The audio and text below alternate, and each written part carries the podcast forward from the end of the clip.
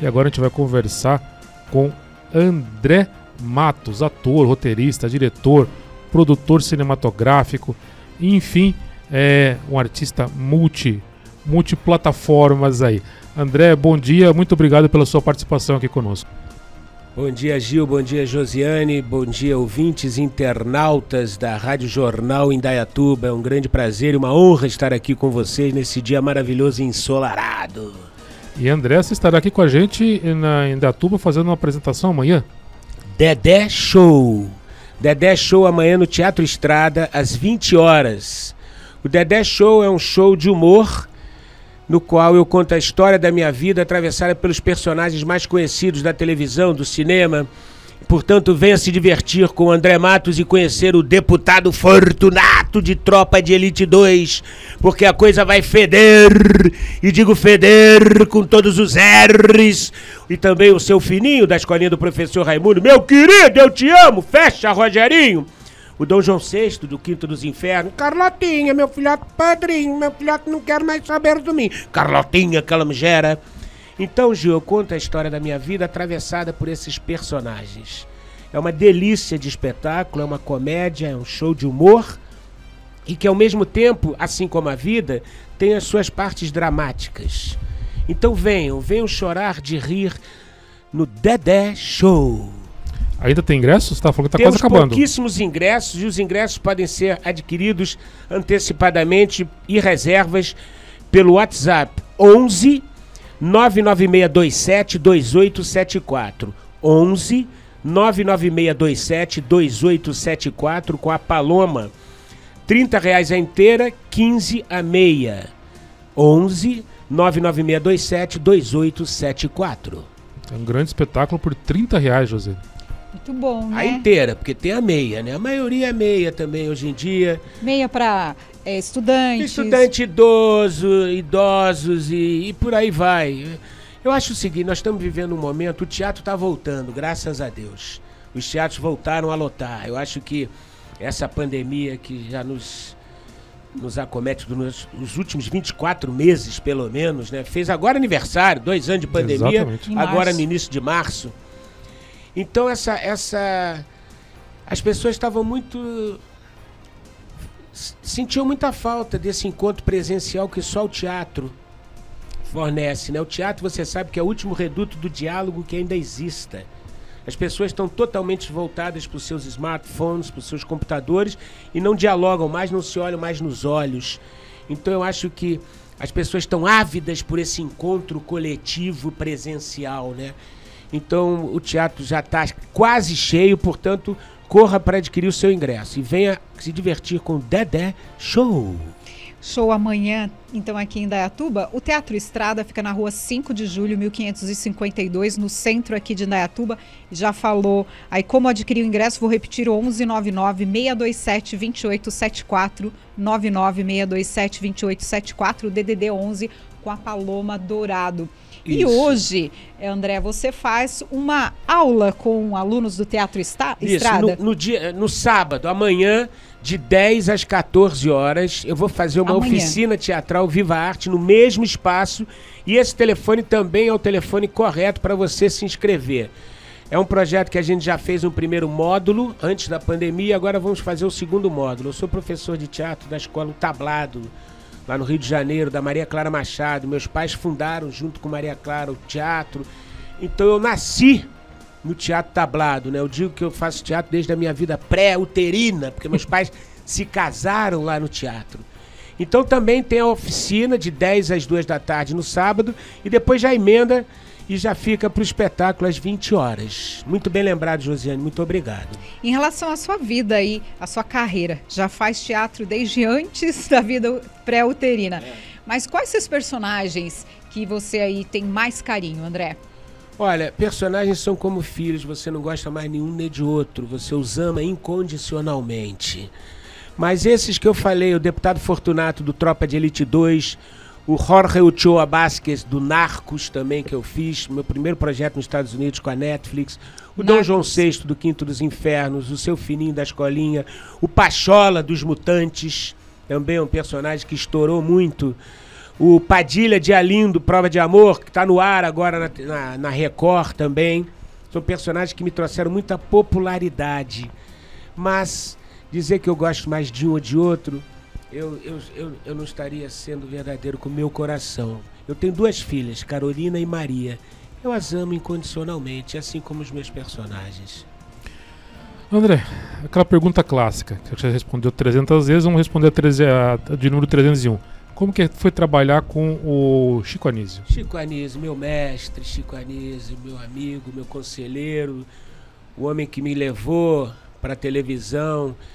Ah, um grande amigo, eu tive com ele ah, desde que eu conheci até o último dia dele, quando no Samaritano ele transcendeu. Eu estava lá junto com ele, com os filhos dele. Chico, Chico me ensinou tudo. Chico o meu histórico, sobretudo na televisão, é do humor, vem do humorismo, da comédia. E o Chico Anísio dizia uma coisa que eu nunca esqueço, que ele dizia que o Chaplin disse, Charles Chaplin, disse, o humorista pode ser tudo, até mesmo engraçado. Então eu acho que isso é, é um pouco da síntese do meu show também, porque a gente faz muita graça, muito humor, mas também fala um pouco de drama, porque a vida é feita de humor e drama. Que o grande barato da vida, Gil, é você observar a vida distanciado, né? Não se identificar mais com as perdas, com as coisas, não carregar mais bagagem que você não precisa. Então, hoje em dia, a minha vida é, ela se resume a minha vida material numa mala de mão que eu já nem despacho mais no avião, já levo dentro da cabine. Então assim eu falo também no meu show dessa minha experiência de vida, que na qual eu estou vivendo um momento de total desapego, de me tornar mais leve, emocional, fisicamente. Eu perdi, eu, ganhei, eu não gosto de falar a palavra perdi. Eu ganhei qualidade de vida, melhorando a qualidade da minha alimentação, dos meus exercícios e tirei 50 quilos de cima de mim, um saco de cimento. Imagina você todo dia levantar de manhã e botar um saco de cimento na pochete e trabalhar. Eu tirei 50 quilos. Então esse processo todo está me tornando mais leve. E mais leve em todos os sentidos. É, isso é interessante também de se falar, porque as pessoas me olham e falam: você fez operação? Eu digo, não, fiz regimão, natação e malhação. e continuo comendo minha latinha de doce de leite, porque eu gosto de doce de leite. Então eu faço doce de leite, no, boto para cozinhar junto com feijão ali na panela de pressão e boto duas latas, que é para não dar briga, porque se tu tem irmão lá em casa, meu irmão. Eu já joguei uma faca na cabeça do meu irmão por causa de doce de leite. Graças a Deus, pegou de cabo na testa. tá entendendo? Essa pandemia te fez fazer essa reflexão ou você já tinha pensado isso antes da pandemia? Olha, quando eu me separei da mãe das minhas filhas em 2013, eu já comecei a viver um pouco esse processo. Minhas filhas já mais velhas, eu fui trabalhar nos Estados Unidos. Desde 2011 eu trabalho nos Estados Unidos.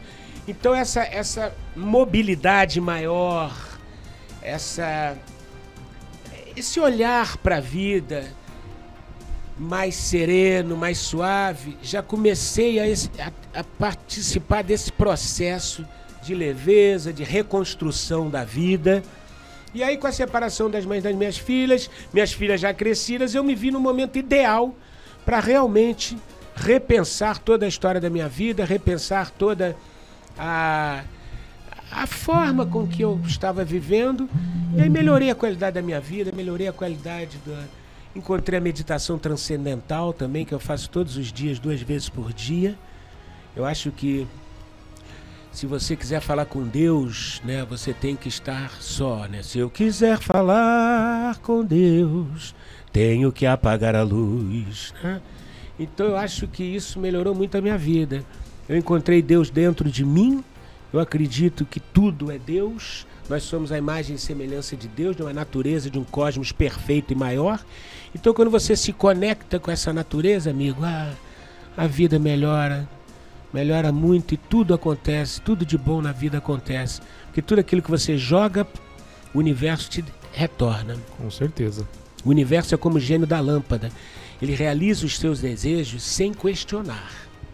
Portanto, cuidado com os vossos desejos, que eles podem se realizar. Acertar na Mega Sena seria interessante. Pois é, joga, joga, joga que vai chegar a hora que você vai ganhar. Quem sabe o momento dá certo. Sim. Se André, não for nessa vida, será em outras. com certeza, uma vida vai dar certo. Sim. É, André, é, pelo que eu vejo aqui pelo seu currículo, ou você faz o papel de policial ou de político, que na maioria dos, dos vários personagens. É o estereótipo que te colocaram nisso? Ou que- como você Não, ao isso? contrário. É, eu, eu, voltando para o meu mestre Chico Anísio, que sempre dizia para mim, e todos aqueles com quem eu trabalhei no teatro, eu sou egresso do teatro, né? Minha história artística é muito do teatro. Assinei minha primeira vez a minha carteira profissional como ator há 36 anos no teatro. E até hoje estamos aqui falando do meu espetáculo que eu faço no teatro amanhã. Então, eu sou um artista, e você sabe que artista é aquele que trabalha bem o ar, né? Então eu sou um artista que eu transito tanto no humor quanto no drama. Eu consigo jogar nessas duas posições muito bem, com toda humildade, pelo amor de Deus. Eu estou falando porque só estou respondendo a sua pergunta. Então isso me coloca também, quando eu faço drama, nesses personagens mais marginais. Aqueles que estão à margem, os policiais, os assassinos, os bandidos, e que eu adoro fazer. Até porque eu não tenho o estereótipo do galã, né? Eu ainda tenho, eu botei pra fora 50 quilos, mas continuo com 98. então, eu não sou galã, então eu sou esse artista, esse ator que faz geralmente esses personagens mais marginais que eu amo, que eu adoro. Eu André, adoro. você falou que você está trabalhando nos Estados Unidos e quais são os próximos projetos? É, Além, amanhã você estará aqui em Dayatuba apresentando essa peça, tem também essa aula aberta aqui para quem se interessar. Quais são os seus novos projetos? Olha, eu nesse momento eu tô na novela Poliana Moça do SBT, tô fazendo um projeto com a Amazon de do livro da Talita Rebouças, né? Então são quatro episódios: primavera, verão, outono, e inverno. Tô no ar no Multishow, no Tô de Graça. Tô esperando estrear três filmes da Netflix, projetos que eu fiz com a Netflix. O Sara Lileia, que é também um longa-metragem maravilhoso que a gente filmou em Maragogi, que é um lugar incrível, sensacional. E é isso, a gente vai. Deixa a vida me levar, a vida leva eu. Então tô esperando essas estreias aí no streaming, na televisão, eu na a- aberta, eu tô na novela do SBT e no Multishow no programa de humor, o Tô de Graça. Eu faço o marido da Xuxa Meneghel, que é o personagem do Rodrigo Santana, que é maravilhoso, humorista sensacional que eu amo de paixão. Dom João também foi um personagem que marcou bastante, né? Ah, o Dom João foi um marco. Eu acho que o Dom João foi um grande turning point na minha vida, assim, porque me colocou. é, me deu um reconhecimento nacional, né? Um reconhecimento no Brasil inteiro, porque quando você faz televisão, essas coisas acontecem de uma hora para outra, né? Então, realmente me colocou num outro lugar. Na televisão, né? Porque no cinema o meu trabalho já é bem anterior ao Dom João. Meu primeiro filme foi nos anos 80, minha primeira peça foi no início dos anos 80, então agora no- na televisão não, na televisão a primeira vez que eu entrei no estúdio de gravação na TV Globo para fazer uma novela foi em 84 e o Dom João VI foi em 2001, para você ter uma ideia. Né? Há quanto tempo eu já fazia televisão, mas o Dom João VI realmente me colocou. Depois o seu fininho da escolinha do professor Raimundo também. Foram personagens que realmente me deram uma notoriedade nacional, assim, uma popularidade. Eu falei com o Gil essa semana que eu lembro de você na novela Que Rei Sou Eu. O Gil falou, eu falei, Nossa. ah, da novela Que Rei Sou Eu, 89. É, que rei sou eu, fiz também. Primeira novela da cidade do Projac, da cidade cenográfica do Projac. A primeira novela que a gente fez, novela maravilhosa, sensacional. Já não se fazem mais essas novelas, né? É, as novelas, nós fazemos as melhores novelas do planeta. Né? O brasileiro tem uma, um know-how impressionante para fazer teledramaturgia. É, agora com a chegada do streaming, você vê que as emissoras abertas todas já estão se associando às grandes de streaming com estúdios para efetivamente produzirem para Netflix ou para Amazon dentro das- dos canais abertos. Então, eu acho que eu, eu, com 60 anos de idade, 36 anos como profissional, nunca vi um mercado tão aberto como hoje para artistas e técnicos de teledramaturgia, do streaming, do audiovisual e do teatro. André, é, você veio do teatro, a sua origem do teatro antes de nascer, inclusive, você já falou pra gente. Sim. Mas é, a, a televisão é importante para projetar o artista, né? Tem tanto talento no teatro que não tá na televisão e fica escondido lá no teatro, né? É, é. o- é. Pô, vem muito da nossa cultura também, né, Gil? Assim, ah, o Brasil, ele é um país tradicionalmente muito mais ligado à televisão aberta do que ao teatro, do que às orquestras sinfônicas, do que às bibliotecas, que aos museus, né? Ao invés da gente ver as pessoas cada vez mais incentivadas a irem aos museus, a gente vê os museus estão pegando fogo, né? Por falta de manutenção, por falta de olhar, de carinho. Então, por tradição, a televisão sempre foi o lugar do, do artista se tornar popular. O que não, antigamente era o teatro. Era o teatro. Procopio Ferreira, uma vez, eu não o conheci, mas são histórias do teatro. Ele fazia um espetáculo no Rio de Janeiro, na Praça Tiradentes. E tem o Teatro João Caetano, e tem vários teatros ali.